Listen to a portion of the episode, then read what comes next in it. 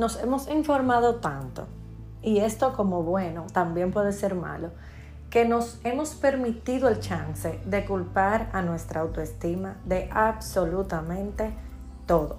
Mi nombre es Rosalía Serrano y esto es Cartas de Rosalía, el podcast.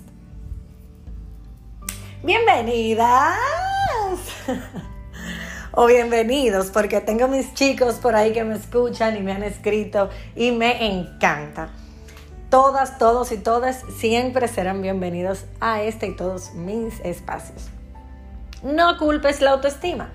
Nos ha pasado, y esto es súper, yo lo apoyo totalmente. De hecho, mi última capacitación la hice en línea, certificada, pero en línea. Eh, nos hemos permitido, nos estamos permitiendo, los tiempos nos permiten eh, prepararnos, informarnos, documentarnos. Y esto es sumamente válido, pero siempre y cuando lo utilices de una manera eh, saludable para ti, sin obsesionarte. Recuerda que saber no precisamente te hace experto. Entonces nos pasa con el autoestima, que es de lo que vengo a hablarte hoy rápidamente. Y es que eh, nos hemos enfocado en que si yo me siento mal por algo es porque tengo la autoestima baja. O si me siento muy bien por algo es porque mi autoestima está en el tope. No. Raúl se saluda ahí de momento. No, no todo es autoestima. No, no y no. No te lo permito.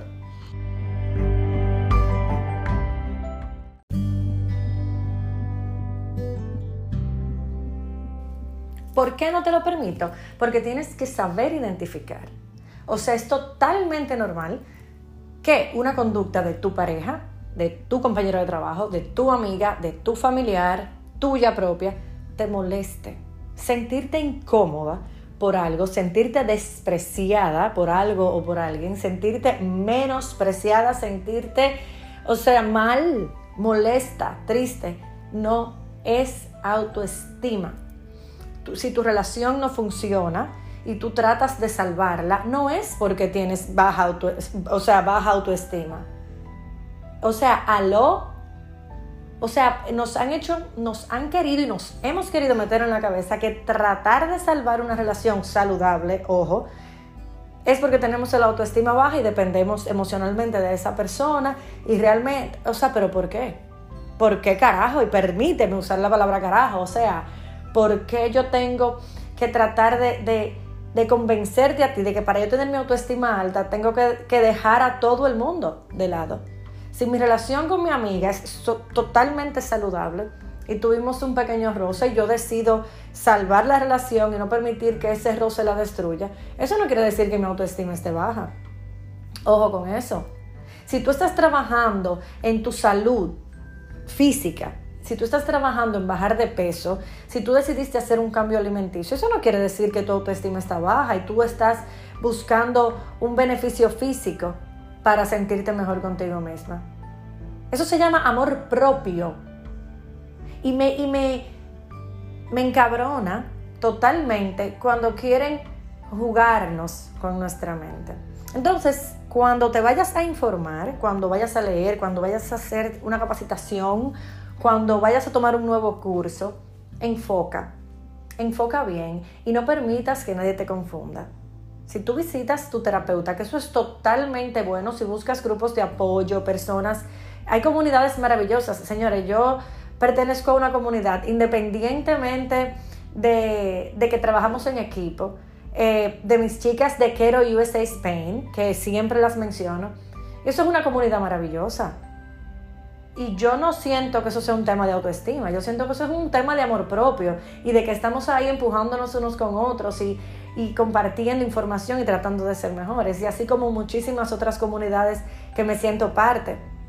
Entonces, vamos por favor a normalizar el amor propio y dejar de llamar todo bajo autoestima. Si una persona quiere subir de peso, eso no es bajo autoestima. Si a usted le dio la gana de subir de peso, y encima de eso andaba con su barriga afuera, eso no es un problema de autoestima. Yo recuerdo, yo recién parida, eh, un día, eh, mi tía yo la amo, pero tiene sus momentos, y yo un día, ah, yo siempre he tenido como un problema con, la forma de vestir. O sea, tú me puedes encontrar hoy toda Lady D y de repente, o sea, mañana yo soy, ¿qué te puedo yo decir? Una chori del Bronx, mi amor, porque yo soy como muy líquida vistiendo. Entonces, yo iba rápido a hacer una diligencia del banco y yo voy con unos shorts de jean totalmente eh, como tipo así destrozado, con unos tenis, cuando estaban los tenis estos, los ugly shoes, y un suéter de una universidad de aquí de Estados Unidos, así como grande. Y ella me paró y me dijo, ¿tú vas a salir así? Tú tienes un problema serio de autoestima. Y yo eso me hizo pensar, y yo, o sea, no me refiero a ella ahora mismo, pero me pongo a pensar, a veces tal vez el problema de autoestima es del otro, que no tiene la capacidad de aceptar que todos tenemos una manera distinta de ver la vida y de amarnos. Entonces a veces hay que identificarlo, separar nuestro amor propio de nuestra autoestima. No me lo mezclen más, por favor porque me voy a poner muy brava.